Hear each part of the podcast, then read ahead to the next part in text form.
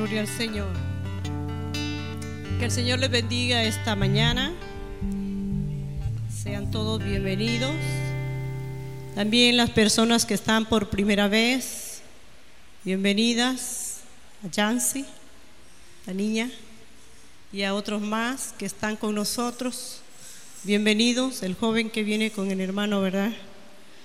Eh, Mena. Yo sé que esta mañana es una mañana muy linda, donde nosotros vamos a sentir, bueno, ya estamos, ¿verdad?, disfrutando esa presencia tan linda del Señor. Y yo sé que cada uno de nosotros venimos con esa eh, necesidad, ¿verdad?, de esa presencia, de esa palabra y de todo lo que hacemos. Así es que le damos al Señor toda gloria y toda honra, ¿verdad? Gracias al Señor, Él está con nosotros esta mañana y vamos a, entrar ya a lo que es el mensaje de la palabra, que cada uno de nosotros, ¿verdad?, estamos dispuestos a recibir. Eh, traigo un tema que se llama cuando estamos dispuestos a cumplir, ¿verdad?, nuestros compromisos. Qué bonito, ¿verdad? Y quiero que leamos esta palabra que encontramos en el libro de San Mateo 17, 27. San Mateo 17, 27. Cuando ya la tenga en reverencia la palabra, usted se puede poner en pie. También bendecimos a todos aquellos que a través de las redes sociales pueden ser ministrados con la palabra. Les bendecimos, deseamos que el Señor esté bendiciendo donde quiera que usted esté escuchando esta palabra. Eh, dice la palabra del Señor así. Sin embargo, para no ofenderles, ve al mar y echa el anzuelo y el primer pez que saques, tómalo. Y al abrir la boca hallarás un estetero. Tómalo y dáselo por mí y por ti. Amén. Usted se puede sentar. En esta palabra lo que podemos ver es algo que Jesús cuando anduvo acá en la tierra, dice que Él no vino a abrogar la ley, sino a cumplir la ley. Y Jesús se sometió a todo lo que se hacía, ¿verdad? En su tiempo, que igualmente era como en este tiempo, pues era pagar los impuestos. El título que tiene ahí, el inicio dice pagando los impuestos del templo. En ese tiempo, de igual forma, Jesús cumplía los deberes que se tienen que cumplir. Pero en esa ocasión Jesús llegó a ese lugar y no andaba dinero eh, en, en físico. Pues Él es el dueño del oro y de la plata y de todo lo que existe, ¿verdad? Pero allí le estaba dando una enseñanza tan especial a este discípulo llamado Pedro, el que andaba con él, le estaba enseñando cómo hacer las cosas. Y llegaron al lugar donde se necesitaba pagar. Y no tenían. Pero ahí vemos cuando Jesús le dice a Pedro que fuera al mar que tirara un anzuelo y que sacara el pez. Ya lo leímos, ¿verdad?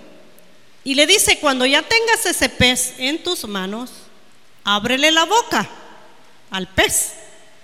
Y ahí vendrá un estetero.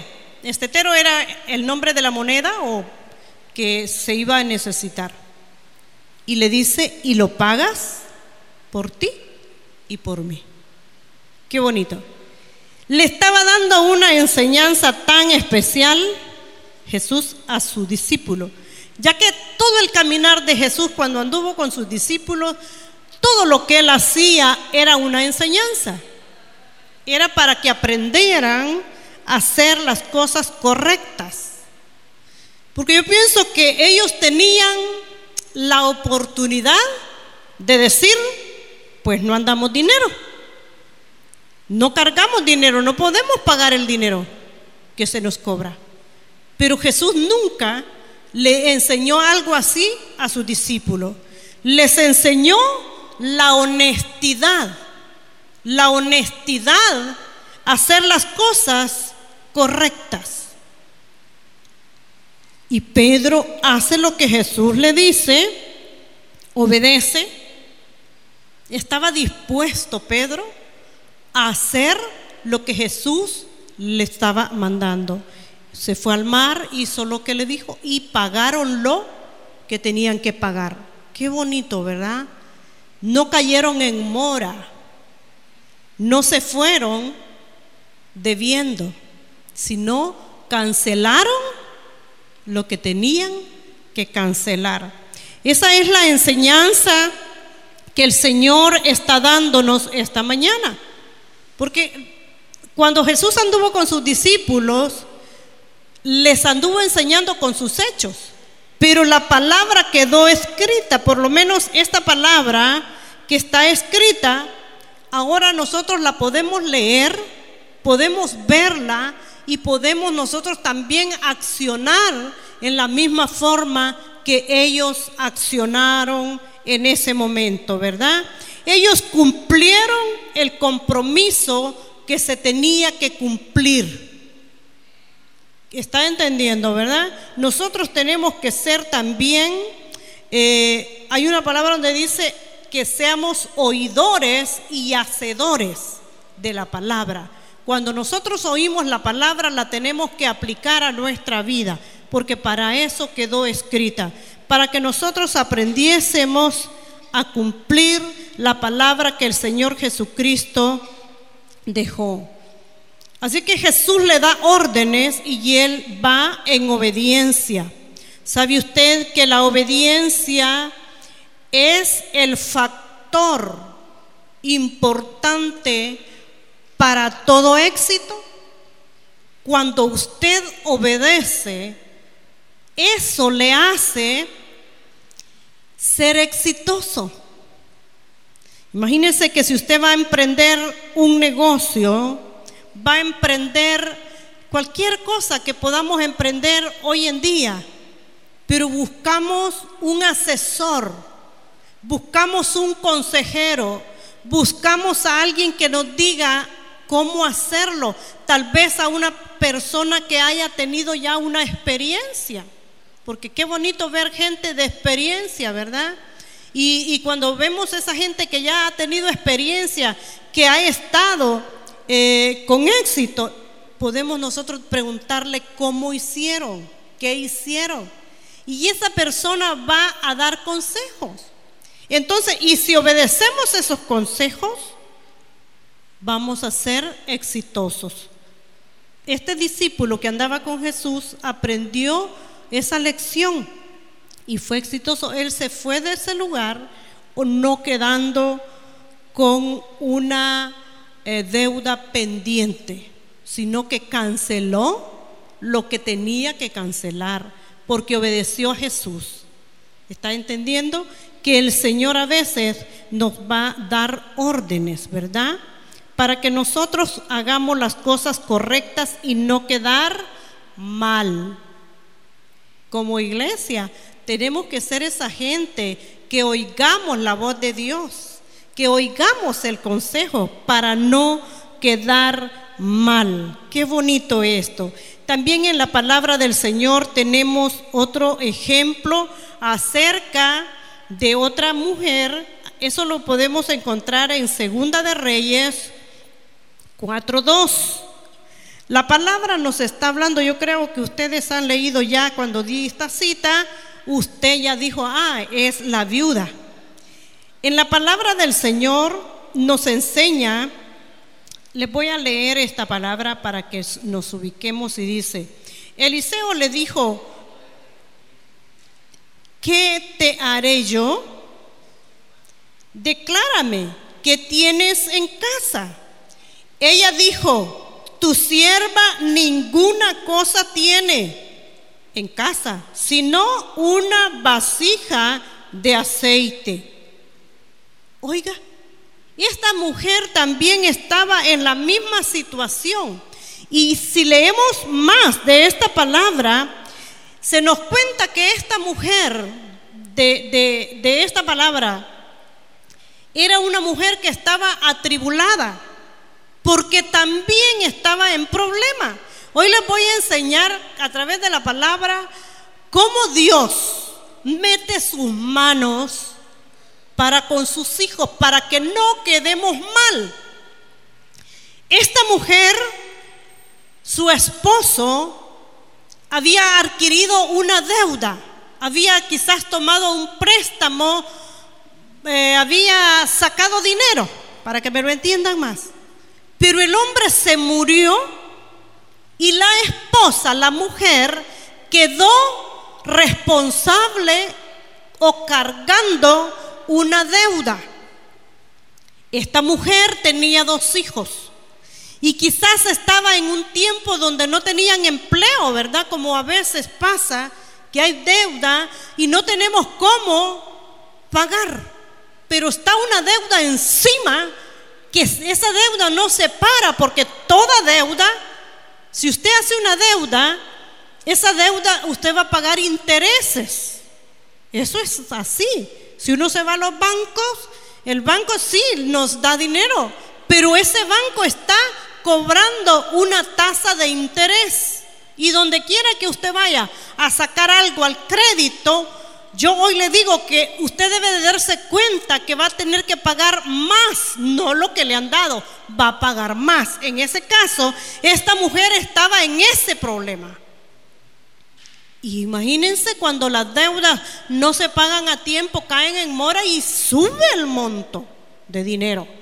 Esta mujer estaba tan preocupada porque el hombre a quien ella le debía, el acreedor de la deuda, lo que iba a hacer era quitarle sus hijos. Quizás se podía. Imagínense que usted tenga una deuda, un ejemplo, ¿verdad? Usted debe algo y el acreedor a quien usted le debe le diga, bueno, no me puedes pagar con dinero, dame dos hijos. Usted se va a sentir, Señor, pero ¿cómo voy a entregar mis hijos en pago? ¿Verdad? Está bien duro. Pero ella hizo algo. Ahí es donde yo quiero que usted vea cuando hay dificultad, cuando hay problemas que a veces no podemos solucionar nosotros solos. Debemos de acudir a Dios. En el caso de esta mujer fue a donde el profeta. Y quizás le comentó todo, todo. Pero el profeta le pregunta y le dice, ¿qué tienes en tu casa? Y la respuesta fue, nada, nada. Yo me imagino que si esta mujer va con ese poquito de aceite a donde el hombre, el creador, y le dice, mire, yo no tengo nada, solo este poquito de aceite, tome, se lo voy a dar. Ese acreedor no se lo iba a agarrar. Le iba a decir, no, yo no te di aceite, te di dinero. Pero aquí viene cuando Dios mete su mano en el problema, cuando Dios mete su mano en tu problema, igual que como en esta mujer. Y le dice el profeta, pero no tienes nada. Y ella le dice, solo un poquito de aceite tengo. ¿Sabe que Dios siempre ocupa algo de ti? Que tú lo pongas en su mano y él dice, esta mujer está confiada en mí. Este hombre está confiado en mí. Y el profeta de Dios le dice, mira, anda a la casa de tus vecinos y pídele vasijas prestadas y que no vayan a ser poquitas. Pide muchas vasijas y enciérrate con tus dos hijos y comienza a llenar las vasijas de aceite. La mujer, siempre vemos la acción, la acción. Ella dice que va, hace lo que el profeta le manda, recoge las vasijas, se encierra con sus hijos y comienza a echar aceite. Comienza a echar aceite. Y la palabra dice que el aceite no cesaba. Llenaban una, llenaban otra, llenaban otra y llenaron suficiente. Hasta que se acabó las vasijas vacías. Paró el aceite. Y esta mujer va cuando ya tiene todo el aceite y le dice, profeta, ¿ahora qué? Oiga, esta mujer, según la palabra, era dependiente de que se le aconsejara. Porque ya tenía el aceite. Ella hubiera dicho, bueno, el aceite lo puedo vender. O, hubiera decidido ella, ¿verdad? Pero va de nuevo y le dice, ¿ahora qué, profeta? Él le dice, ve y véndelo. Claro, se vendió muy rápido el aceite. Hizo el dinero que necesitaba. Fue a pagar. Fue a pagar. No agarró para otro lado ya con el dinero. wow, wow, porque a veces eh, eh, tenemos el problema, ¿verdad? Serio problema. Pero luego que conseguimos, como para poder cumplir nuestros compromisos, pero cuando nos vemos con el dinero, mm, tal vez me vuelve a venir y vamos y lo gastamos en otra cosa. Quedamos mal. Esta mujer estaba tan dispuesta a cumplir su compromiso que tenía. Lo pagó. Y el profeta le dice, con lo que te quede vas a vivir. ¿Sabe? Esta mujer libertó a sus dos hijos. Los libertó de ser esclavos de la Creador. Porque el hombre que se iba a llevar a estos dos jóvenes, ¿usted cree que los iba a llevar para tenerlos ahí en la sala, de, en la sala, en la mesa de la sala? Los iba a llevar como esclavo. Los iba a poner a trabajar duramente hasta que él viera que pagaban el dinero. Pero estos jóvenes fueron librados. ¿Cuándo Dios actúa en tu vida? Cuando tú dices, no tengo nada, solo estoy dispuesta o dispuesto a cumplir mis compromisos. Entonces el Señor, como conoce el corazón y la mente, dice, bueno, aquí voy yo contigo aquí haré lo que tú necesitas. Si tú estás pasando algo así de esta forma, no te, no te acobardes. No pierdas el sueño. Acércate a Jesús. Acércate a Jesús. Y dile que vas a cumplir tus compromisos. Y el Señor hará lo que tenga que hacer con tu vida. Claro, en, en honestidad, ¿verdad? en honestidad, porque te puede pasar que por ahí se te venga una oferta, de esas ofertas de la noche a la mañana, y como tú andas necesitado, ah, ya metió la mano el Señor aquí, cuidadito. Se tiene que ser con sabiduría, se tiene que ser con inteligencia, porque lo que Dios da no da tristeza, pero lo que el mundo o Satanás te ofrece sí te va a llevar a más problemas. Si te ves en problema y tienes una oferta de esas que de la noche a la mañana vas a ver los cheques en grande, cuidadito. Eso no, eso no es para ti. Eso te va a hundir más. Eso no es así. Tienes que ser sabio. Cuidadito. Eso no no no sirve. Así como te llega, te mete en problemas. Es peligroso.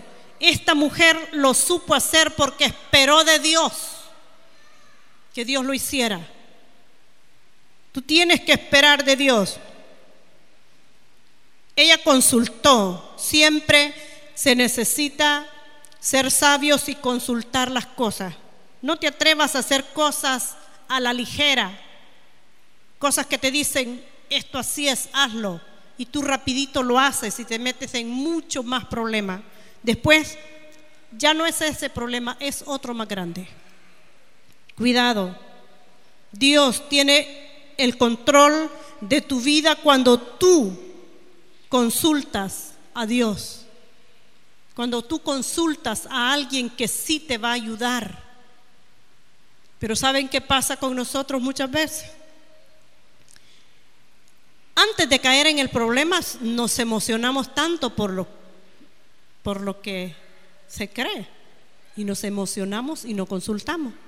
¿Cuándo venimos a consultar y a pedir un consejo? Cuando ya estamos bien metidos en el problema. Cuando no le hallamos la salida. Cuando no sabemos qué hacer. ¿Qué hago, hermano? ¿Qué hago, hermana? Fíjese que esto y esto me pasó. Ajá. Pero ¿quién sabía de esto? ¿Por qué no consultar antes? ¿Por qué no ir donde el Señor? Señor, ¿esto es correcto? ¿Esto es bueno lo que voy a hacer? Y luego consultar con la gente de experiencia, como les vuelvo a decir. Aquella gente que va caminando en rectitud. Aquella gente que va haciendo las cosas correctas y va obedeciendo y va teniendo éxito. Porque les vuelvo a repetir, la obediencia es el factor principal para el éxito. La honestidad. Honesto. Cuando tú eres honesto, tienes respaldo de Dios y no sos avergonzado. No te avergüenzas porque hay un respaldo del Señor para tu vida y todo te sale bien. Qué lindo esto cuando aprendemos a vivir en rectitud con Dios. Los hijos fueron libres. Ya no se los llevó el hombre, el creador, sino que trabajaron junto con su mamá. Yo pienso que quizás salían ellos con las pichingas de aceite a vender, vea, con las vasijas de aceite, ayudarle a la mamá.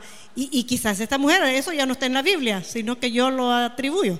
Quizás esa mujer empezó a, a poner una fábrica de aceite, si tenía la fuente. ¿Quién era la fuente? Dios.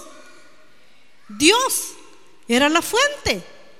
Él iba a la fuente, ella iba a la fuente y Dios le daba. ¿No es cierto que Dios bendice? Me gusta una palabra y quiero que usted la aprenda, donde dice que Dios da al que tiene. Al que tiene dice que se le dará más. Ya vamos a ver eso, tan lindo que es mi Dios, tan precioso. En la Biblia también yo tengo ahí en Mateo 25. Mateo 25, 14.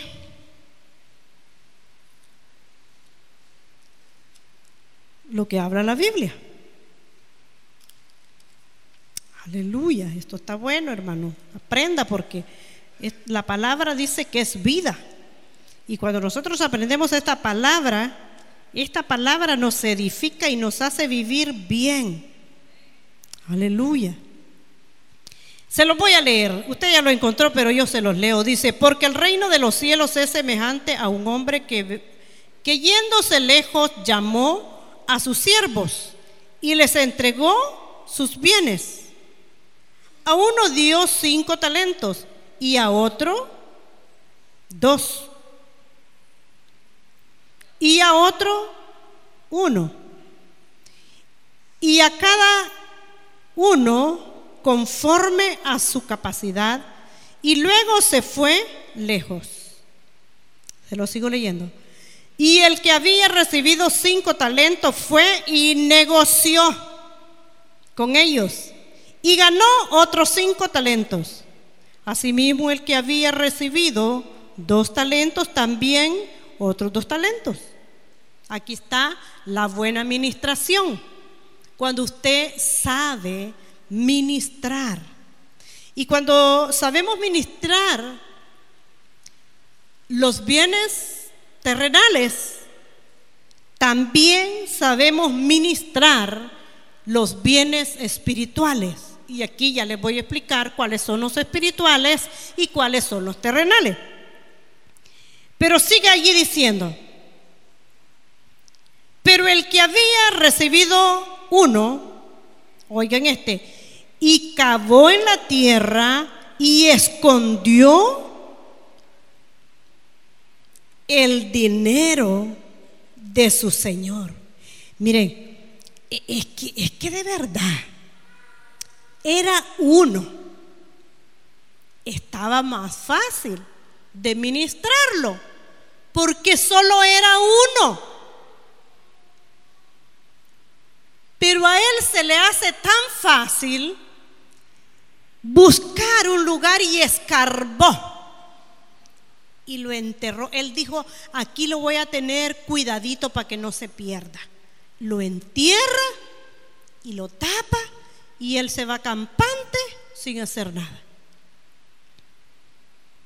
Este es el mal administrador. Voy a hablarles primero de este mal administrador. A él se le había dado un talento para que lo ministrara. Para que lo ministrara. Pero no pudo. Pero ¿cuál fue la consecuencia de este hombre malo? Cuando vino el, el, dueño del dinero, le pidió cuenta a este que le había dado uno. Y le dice, ¿y tu talento? dame mi dinero y los intereses. Por eso le estoy diciendo que cuando uno presta dinero, genera intereses. ¿Y qué duele pagar los intereses? Va? Pues pagar el, el, capital, casi no mucho, pero los intereses sí. Entonces le dice, mira, el, el, mal administrador le dice, es que yo tuve miedo, le dijo, miedoso. Miren, los que no saben administrar, ¿por qué no ministran? Por miedo. Tuve miedo y mejor lo enterré porque me dio miedo.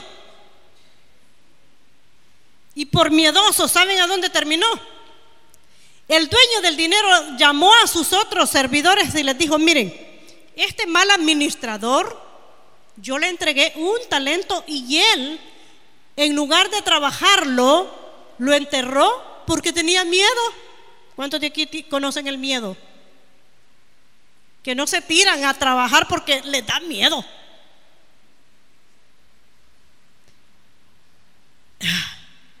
No buscan trabajo porque les da miedo. No vienen a la iglesia porque les da miedo. No hacen un ayuno porque les da miedo. Y todo eso, el miedo, nos arropa el miedo. Y ahí estamos con miedo. Y entonces cuando el dueño del dinero ve le dice a los demás, agárrenlo, agárrenlo y me lo amarran y lo mecemos y a las tinieblas de afuera. Lo tiraron del reino de Dios al reino de las tinieblas, a las tinieblas de afuera. ¿Por qué? No pudo ministrar. No pudo ministrar lo que se le había entregado. Ahora yo les hago una pregunta a ustedes, en general a todos. ¿Qué se les ha entregado? ¿Qué les ha entregado Dios a sus vidas? Porque esto podemos ponerlo en dos áreas. Ministrar lo que, las bendiciones terrenales que Dios nos entrega y ministrar también la salvación eterna que Dios nos ha entregado. ¿Qué te ha entregado Dios? Dios nos ha dado la salvación. Dios nos ha dado talentos. Dios nos ha dado privilegios. Pero a veces nosotros nos da miedo desarrollar un privilegio en la iglesia. Tomar un privilegio de la iglesia nos da miedo. Y ahí estamos esperando que se nos quite el miedo y el miedo no se quita. Y cuando venga el dueño de esta obra y nos pregunte, ¿y lo que te di? ¿Y lo que te entregué? Tú tenías que ir a predicar la palabra, pero nos dio miedo. Tú tenías que ir a orar por un enfermo, te dio miedo. Tú tenías que trabajar en la obra del Señor, te dio miedo. Y el Señor va a decirte, dame el talento que te di. Lo enterré. No pude, me dio miedo. Sabía que tú recoges donde no siembra, porque uno bien sabe del poder de Dios. Toda persona sabe de lo que Dios es, pero nos da miedo. Ahí es la consecuencia tremenda. Pero ahora les hablo de los buenos administradores.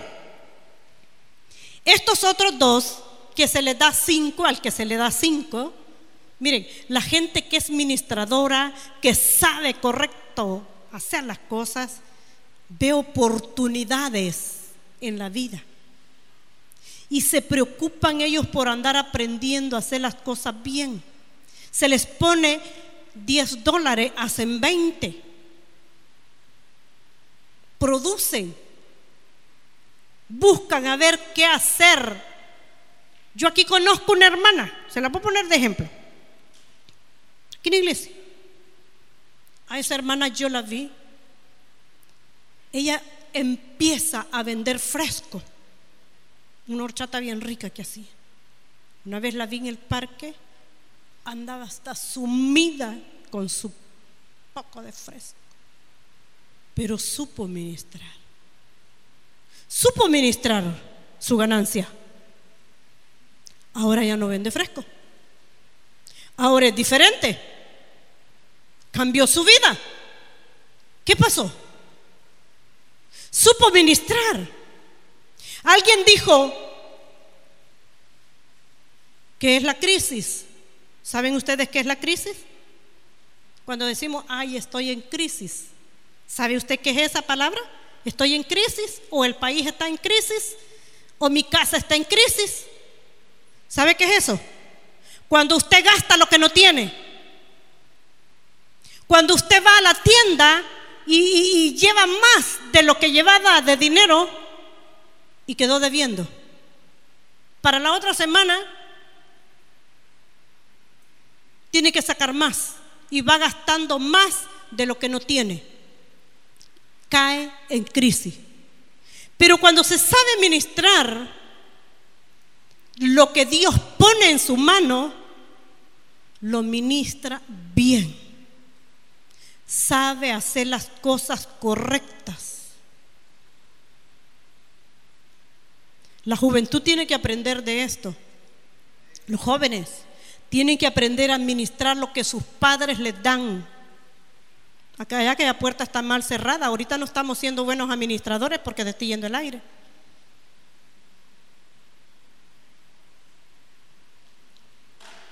Tenemos que saber ministrar lo que el Señor pone en nuestras manos. ¿Qué pone Dios en nuestras manos? Estos dos dijeron, bueno, vamos a, hacer más. Fíjense que en la iglesia habemos muchos líderes. Aquí hay bastantes líderes. Líderes de célula. Y al líder se le entrega una célula y a, esa, esa, ese líder se le dice, usted va a trabajar con células, pero no se le da gente. El líder tiene que buscar la gente. Tal vez se le dan dos o tres de apoyo. Si fuera ministración para ganar, esos tres hicieran seis. Y así fuera, como el que se le entregaron cinco. Si se le dieran dos, necesita ganar otros dos. Y de esa forma se ganan almas para Cristo.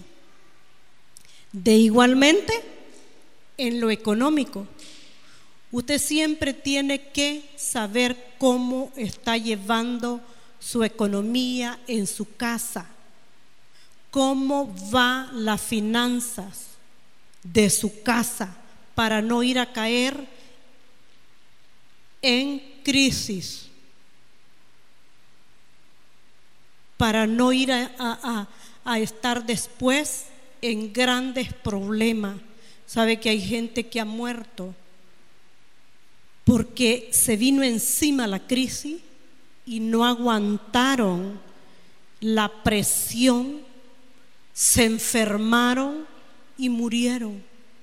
Porque a veces nosotros pensamos que nosotros somos los que vamos a solucionar las cosas personalmente y con nuestras fuerzas. Pero qué bonito es cuando llegamos al Señor y nos depositamos en Él. Para poder hacer las cosas correctas, para poder cumplir nuestros compromisos para poder ser honrados con lo que hacemos, saber hacer las cosas perfectas delante de Dios. Tenemos, hermanos, que pedirle al Señor sabiduría y esto es todo. Cuando usted va a hacer algo, pregúntele a Dios vaya donde Dios. No se tire así por así, porque va a fracasar. Va a fracasar. ¿Sabe? El Señor nunca está de acuerdo con los fracasos o con la pobreza. Mentira. Dios no está de acuerdo que su pueblo, que sus hijos que le conocen vivan en pobreza. No, nunca. miren, aquí en el libro de San Juan, yo puedo ver algo. Cuando Jesús dice, eh, eh, Juan 6, 5 y 6, dice que Jesús se fue al otro lado, a un monte alto.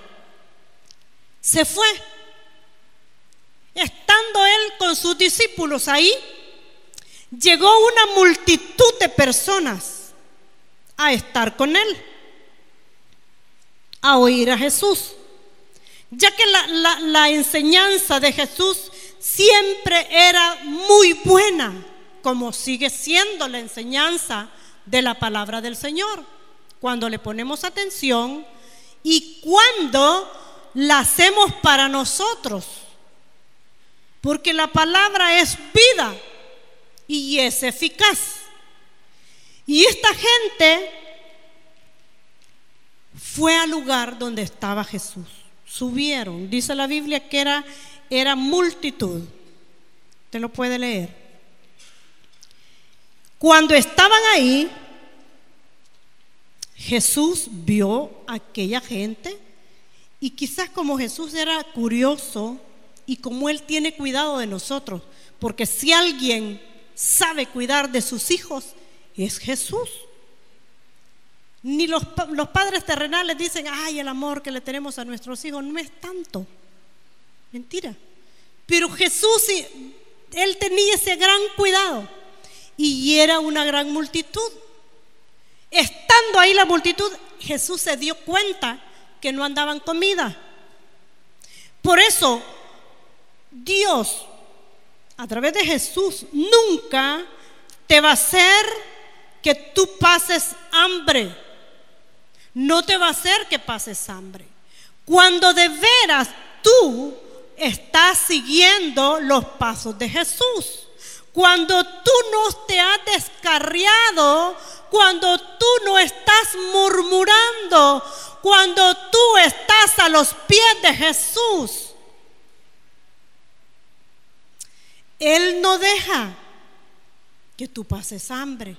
Nunca te va a dejar que pases hambre. Se dio cuenta que aquella multitud estaba ahí con él y que no tenían para comer. Y ya estaba haciéndose tarde. Claro, quizás todo el día habían estado ahí, ¿verdad? Porque querían oír de Jesús. Y él llama a uno de sus discípulos y le dice, denle de comer. Él les estaba dando la palabra espiritual, pero Jesús quería que a, su, a la gente se le diera comidita. Y aquel discípulo le dice Jesús, pero no alcanzan 200 denarios. ¿Cómo vamos a comprar para esta gente? Porque en la comida en todos los tiempos se gasta, ¿verdad? Y eran bastante, mucha gente. Si no alcanzarían 200 denarios, quizás ya sabían cuándo andaban de dinero. Y como la verdad las cosas que nosotros tenemos un mal, y esto tenemos que romperlo o tenemos que, no sé cómo, pero sacarlo de nuestra mente. Que primero contamos el dinero para, a ver si me gusta la cobija, decimos a veces. Pero cuando ponemos las cosas en Dios y se las dejamos que Dios las solucione, es buenísimo. Y Jesús le dice, denle de comer. No alcanza lo que andamos. Pero le dice, aquí hay un joven. Los jóvenes, oigan jóvenes, pero aquí hay un joven que anda unos panes y anda unos peces. Y quizás los andaba bien buenos porque para que ya se los habían sentido, ¿verdad? Que cuando uno está friendo pescado, qué rico se siente. Si el vecino está haciendo pescado y si usted no ha comido todavía, qué hambre da. Porque huelen bueno. Y quizás ya le habían sentido el olor al almuerzo al joven. Y le dice, pero aquí anda un joven que anda unos panes y unos peces. ¿Y saben qué hicieron? Fueron donde el joven y le dijeron, mira, ¿quieres compartir tu almuerzo? Y algo bonito que vemos ahí es que dice que el joven los entregó, los entregó, los puso en las manos de Jesús, aquellos peces y aquellos panes, los puso en las manos de Jesús. Eran cinco panes. Cinco panes, ¿va? y cinco pesos o cómo era, pero dos pesos, no, bueno.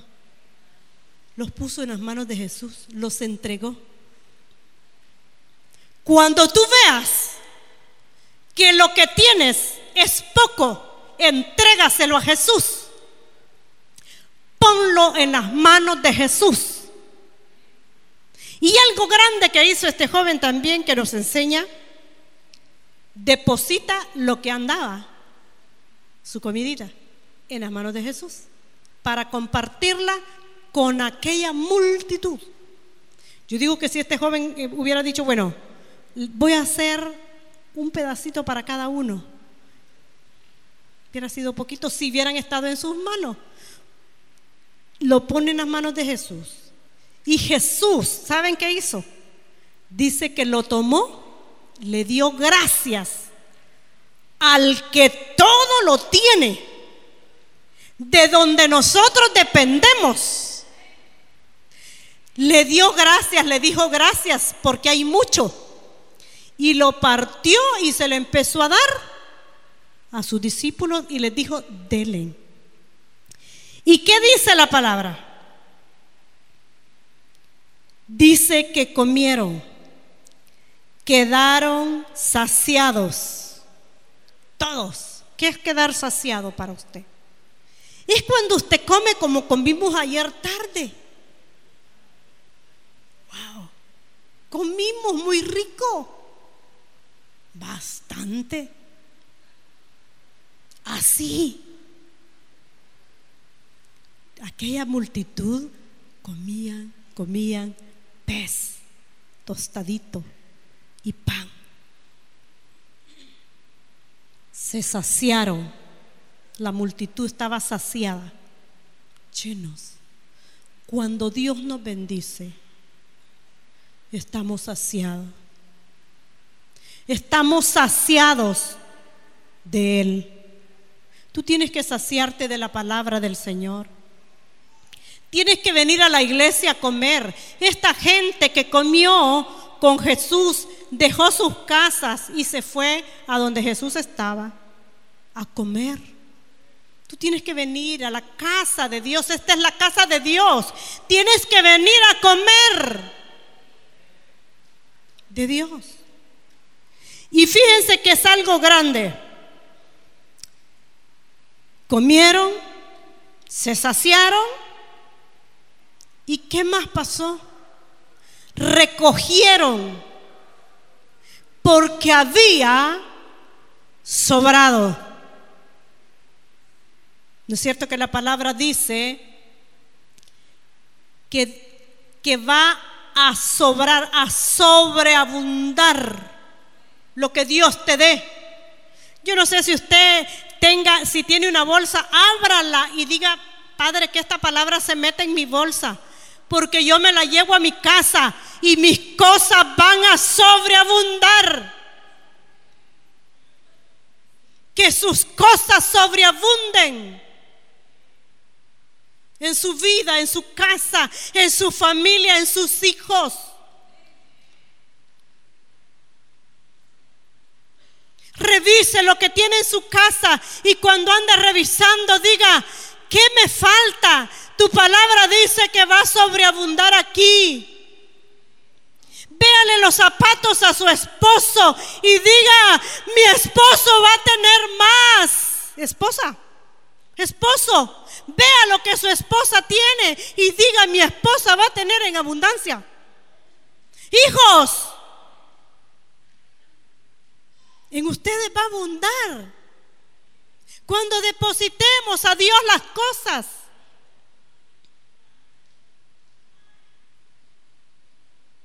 Sí. Este joven entregó lo poquito que andaba. Lo entregó. ¿Y saben cuál es el problema de nosotros a veces? Muchas veces. Que el poquito que andamos lo andamos tan agarradito y, es como el niño aquel que andaba el centavo en la mano. Y lo andaba ahí un centavito, un centavito. Y ese centavito lo halló en una, en una botella. Metió la mano y agarró el centavo. Y como agarrar hay que apuñar. Y quería sacar la manita del, del bote, pero con la manito así porque ahí llevaba el centavo. Y no sacaba la mano. Y le dijo el papá, hijo, ¿quieres sacar la mano de ese bote? Sí, suéltalo, suelta la mano que te va a salir bien. Y él decía, si suelta la mano, se me cae el centavo. Nosotros a veces estamos tan hundidos en el problema, pero con un centavito agarrado que no lo queremos soltar. Suelta el problema, mi hermano. Entréguenlo. Eso no es suyo. La pobreza no es suya. La enfermedad no es suya. Los problemas de sus hijos no son suyos ni de ellos. Nuestros hijos están libres como aquellos hijos que fueron libertados. El diablo que es el creador ya no te los va a quitar. Que a veces el diablo quiere, ahí anda detrás de los hijos, de los jóvenes, ¿verdad? Porque como los jóvenes son más fácil de que el demonio les pone cosas y ellos ven bonito y quieren ir detrás de las cosas bonitas. Pero sabe, tú ya estás libre, ya no te va a alcanzar el acreador, ese hombre que quería robar los hijos. Ya están libres para la gloria del Señor. Qué lindo es cuando de verdad ponemos las cosas delante de Dios y estamos dispuestos a cumplir. Porque este joven no redujo. Él hubiera dicho, no hombre, pero si mi mamá madrugó a hacerme esto para que yo comiera y ahora ustedes vienen y me lo quieren quitar, ¿por qué no trajeron ustedes? Sería, yo creo que de nosotros esa hubiera, eso hubiera sido la respuesta. Pues si yo traje, pues ¿qué? ¿Por qué ustedes no? ¿No sabían para dónde venían ustedes? Quizás así les hubiéramos dicho. Yo sabía que aquí no había comida, por eso yo traje. Pero no. estaba dispuesto y lo puso. Y todos comieron, se saciaron, sobró. Yo me imagino que las doce cestas que sobraron se las han de haber dado al muchacho. Y le han de haber dicho, mira, mira, mira cuánto se te hizo. Ya me imagino aquel jovencito con aquel poco de cestas llenas de pan para su casa. Y llegó donde su mami y le dijo, mira mami, solo cinco panes y cinco peces me pusiste, pero mira cuánto te traigo. Porque en Dios las cosas se hacen abundar. Yo no sé si usted lo está creyendo, pero esta es la palabra de Dios. Lo que Dios hace en su vida. Esto es. También allí en Juan 21.5. Es que Dios está siempre ayudado. Y saben, Dios siempre estará ahí en tu vida. Jamás nos dejará. Si Él ya lo hizo una vez, lo, lo va a volver a hacer. Por eso tú no te tienes que preocupar si eres de verdad uno que crees en la palabra. Gloria al Señor. Dice esta palabra, porque no fue este, les dije 21, ¿verdad? Estaba leyendo el 12.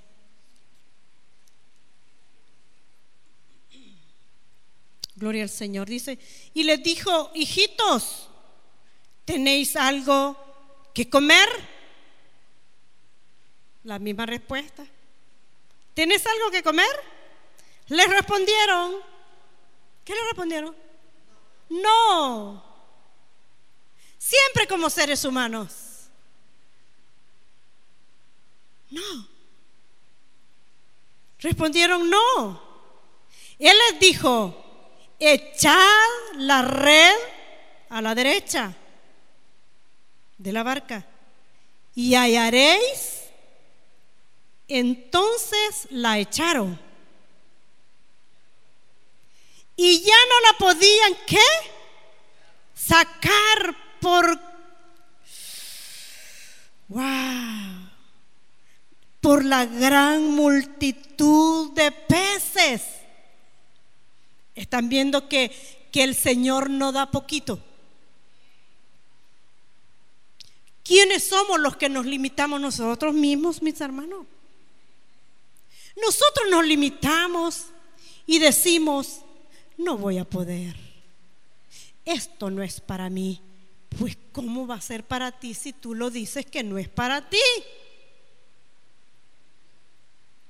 Dice que Pedro y los que andaban con él habían pescado toda la noche, habían trabajado pescando. Y no agarraron nada. Miren mis hermanos, cuando nosotros hacemos las cosas en nuestras propias fuerzas, no nos va bien. Cuando nosotros estamos solos, sin Dios, no nos va bien. ¿Hasta cuándo cambia la situación en la vida? Cuando Dios llega a tu vida y estás dispuesto a cumplir. Aquí Dios le da otra orden. Ya vieron cómo Dios actúa, ¿verdad? En lo que no hay, en lo que no tenemos. Cuando decimos no, no, no. Pero si estás dispuesta o dispuesto a obedecer lo que Dios te está diciendo, tu vida va a ser diferente. Y le dice,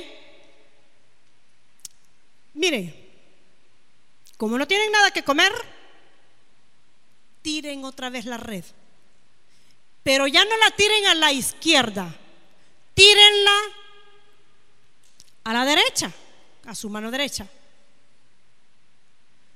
Y ellos obedecieron. ¿Qué es la obediencia? ¿Qué es la obediencia? El factor más importante del éxito de la persona es cuando obedecen. Ellos obedecen, tiran la red, quizás no se tardó mucho. ¿Y qué pasó? Dice que no la podían sacar. En otra palabra dice que se le rompía porque eran muchos peces. Ya me imagino ahí van sacando la red llenísima. muchos peces.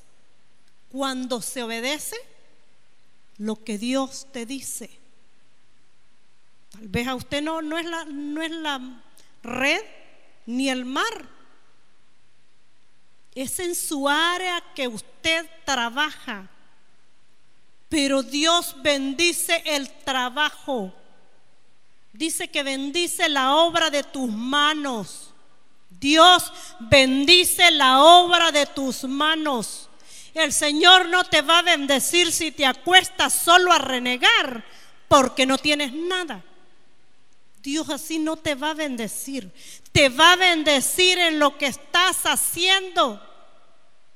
En eso.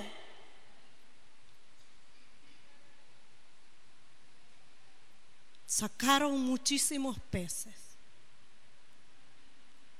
Era una, una empresa quebrada, sin, ¿verdad? Sin producto. Pero cuando obedecieron al que todo lo tiene, fueron exitosos.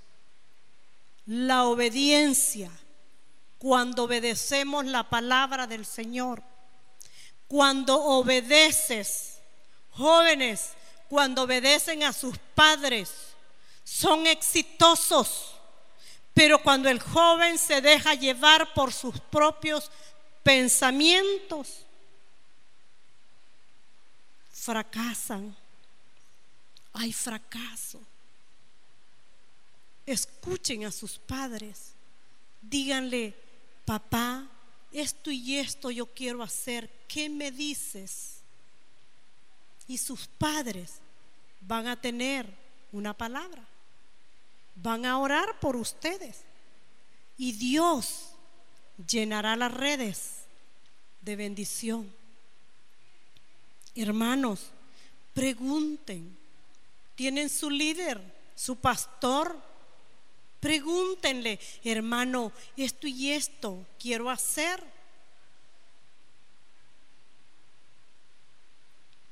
Y cuando preguntamos, Dios mete su mano. Él mete su mano entonces hemos visto las multiplicaciones que Dios hace.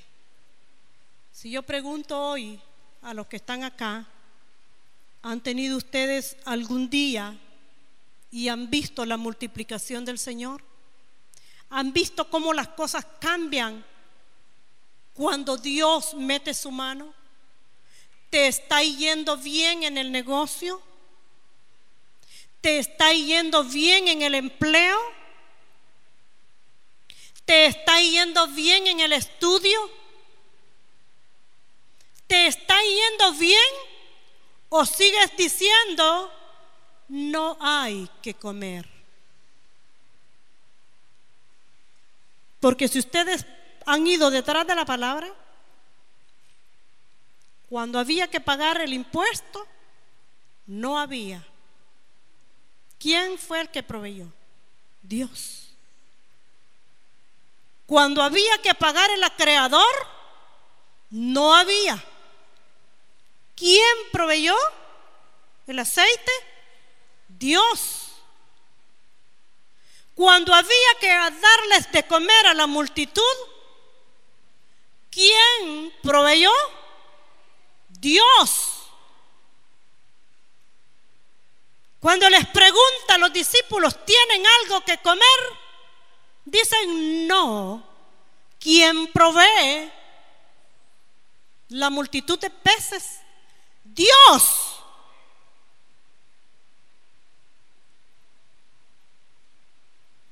Y si el Señor hoy te dice, ¿qué tienes en tu casa? Y tú le contestas, lo que tengo es muy poquito. ¿Crees que Dios te va a proveer? ¿Crees que Dios es capaz para proveerte? Para que no seas avergonzado o avergonzada. Sí, mi hermano. Si le crees a Dios, tu vida va a ser diferente. Tu hogar va a ser diferente. Dios va a multiplicarte. Pero yo quiero darte otros puntitos más de la palabra. Hay una clave especial en la Biblia para obtener todas las bendiciones del Señor. Y esto se encuentra en Deuteronomio 28. Tú ya lo has leído muchas veces, ya se te ha predicado ahí. Ahí dice que si oyéremos atentamente la voz de Jehová, tu Dios, ¿cómo más dice? Dice, acontecerá que si oyeres atentamente la voz de Jehová, tu Dios, para guardarla y ponerla por obra. No es solo leerla ahí, sino para ponerla por obra todos sus mandamientos que yo te prescribo hoy.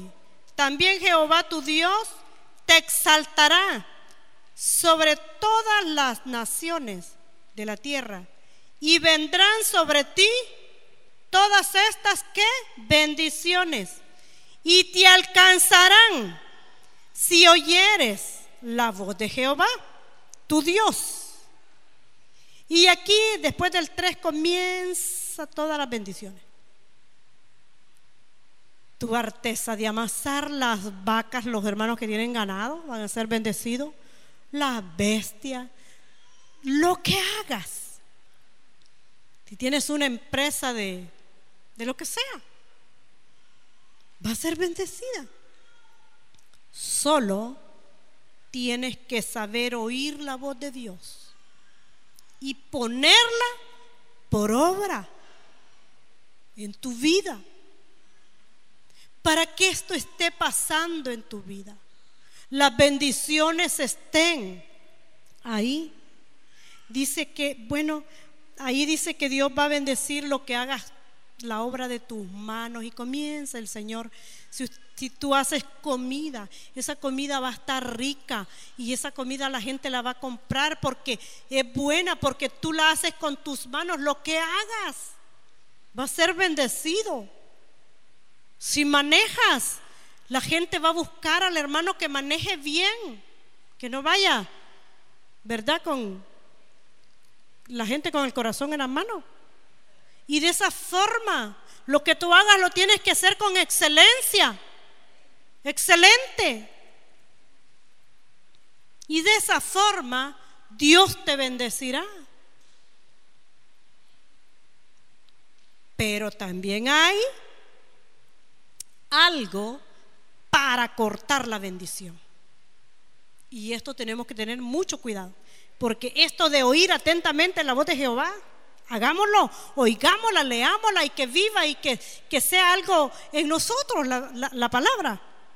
Pero también les voy a, enseñar un poquito cómo usted puede cortar la bendición y quedarse sin nada. En el libro de los Salmos, en el capítulo 32 y el verso 4, habla acerca de un hombre llamado David. David era un rey, un rey muy excelente, muy bueno, muy, ¿verdad? Que la Biblia hasta dice, y es así, que era conforme al corazón de Dios. Claro, después este hombre se arrepiente, busca y hace todo lo que tiene que hacer para volverse a Dios. No se queda ahí tapando el pecado, sino que se, se, como dice que si confesáremos, ¿verdad? Vamos a ser prosperados, pero el que no confiesa su pecado dice que nunca prevalece. Pero oigan lo que, lo que estorba y lo que puede cortar tu bendición. En el 5 dice, mi pecado, no, se lo voy a leer desde el 4, porque de día y de noche se agravó sobre mí tu mano. Se volvió mi verdor en sequedad de verano. Lo verde, lo producivo, lo que producía en David, cuando él peca, cuando él va y, comete adulterio y fornicación con aquella mujer, la mujer de Urias, cuando David comete este pecado y no lo confiesa, sino que empezó a hacer más pecado, porque un pecado te lleva a otro pecado y luego a otro pecado y se hizo una cadena de pecados en David. Porque David, miren, cayó en el adulterio o en la fornicación con aquella mujer. Y la mujer queda embarazada de, él. Y él era un rey, era alguien que no quería que quedar mal, porque era alguien, ¿verdad? ¿Y saben qué hizo? Le dice a los soldados, traigan a Uría a que esté con esta mujer para tapar el pecado. Hermano, cuando tú pecas, nunca tapes el pecado, confiésalo. ¿Y sabe qué pasó? No, no pudo arreglar, no pudo tapar de esa forma el pecado. Pues no, dijo David, lo voy a poner al frente de la guerra. Estaban en guerra.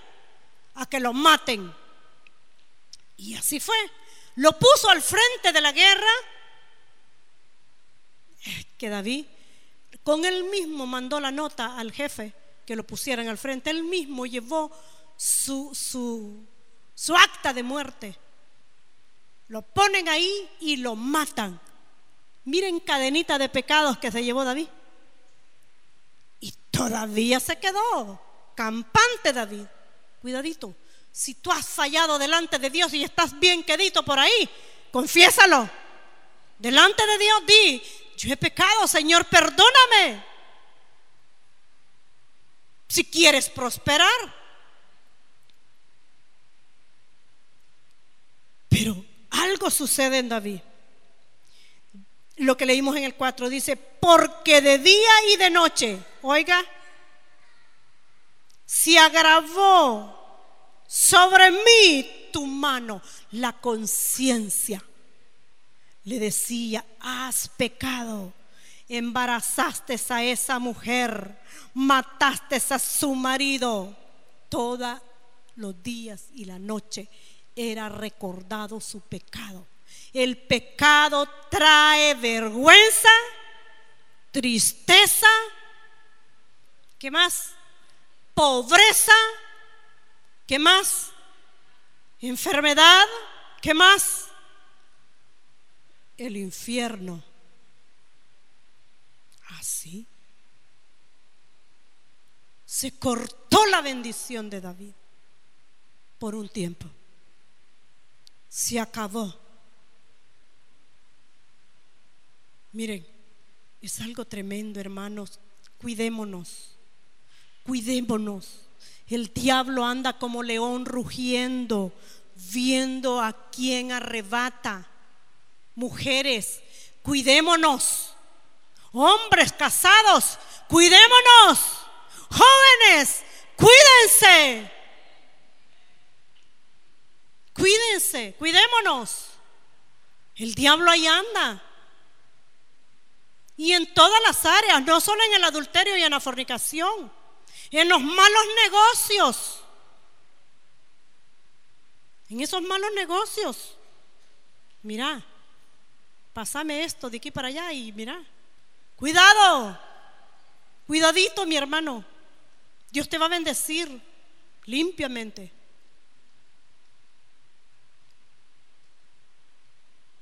Ya vimos cómo se puede cortar, ¿verdad? Pero David dice ya en el 5, mi pecado declaré y no encubrí mi iniquidad. David vino delante de Dios y le dijo, Señor, esto y esto he hecho, perdóname. ¿Saben que el pecado es como cuando usted tiene una plantita, pero a esa plantita le cayó plaga? Y usted vio que esa plantita ya dejó de echar sus florcitas, si era de rosa. Se empezaron a secar las hojas, sus ramas, y se verá que se marchita y luego se secó. Así seca el pecado, la vida espiritual de nosotros. Empezamos a no sentir sabor a las cosas de Dios. Nos aburre y ese culto del domingo tan lejos, tan largo que lo hacen, desde las 10 hasta las 12, está muy largo. Te estás marchitando, mi hermano, ven a Cristo. Pide perdón. Tanto que hacen en esa iglesia y empezamos a murmurar, el pecado te lleva a otro pecado. Comencemos a venir a Jesús diciéndole, perdóname. Él quiere bendecirnos. Él quiere bendecirnos. Él tiene tantas cosas, tantas bendiciones como sus hijos que somos. Él nos quiere dar mucho, dones espirituales. Aquí se necesita que hayan más jóvenes en el coro.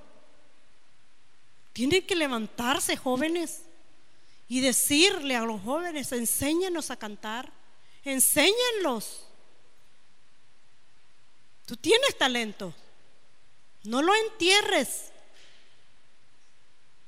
No los entierren. Dios quiere vernos felices, prosperados, en victoria, sanos, alegres. Pero nosotros buscamos a veces a estar muy cansados, ¿verdad? Pero vamos a empezar a decirle, Señor, pues aquí está todo lo que yo tengo. En esto actúa. Porque ya vieron que en lo poquito Dios actúa. Y después tú no vas a hacer lo mismo. ¿Quiénes están dispuestos a entregar el almuerzo? Como este joven. No le estoy diciendo físicamente, espiritualmente. Entregue su vida. Entréguela. Ríndase. Ríndase. Estar dispuesto a obedecer la voz de Dios. Si el Señor te dice, levántate a orar, levántate a orar. Y vas a ser bendecido. Vas a ser diferente.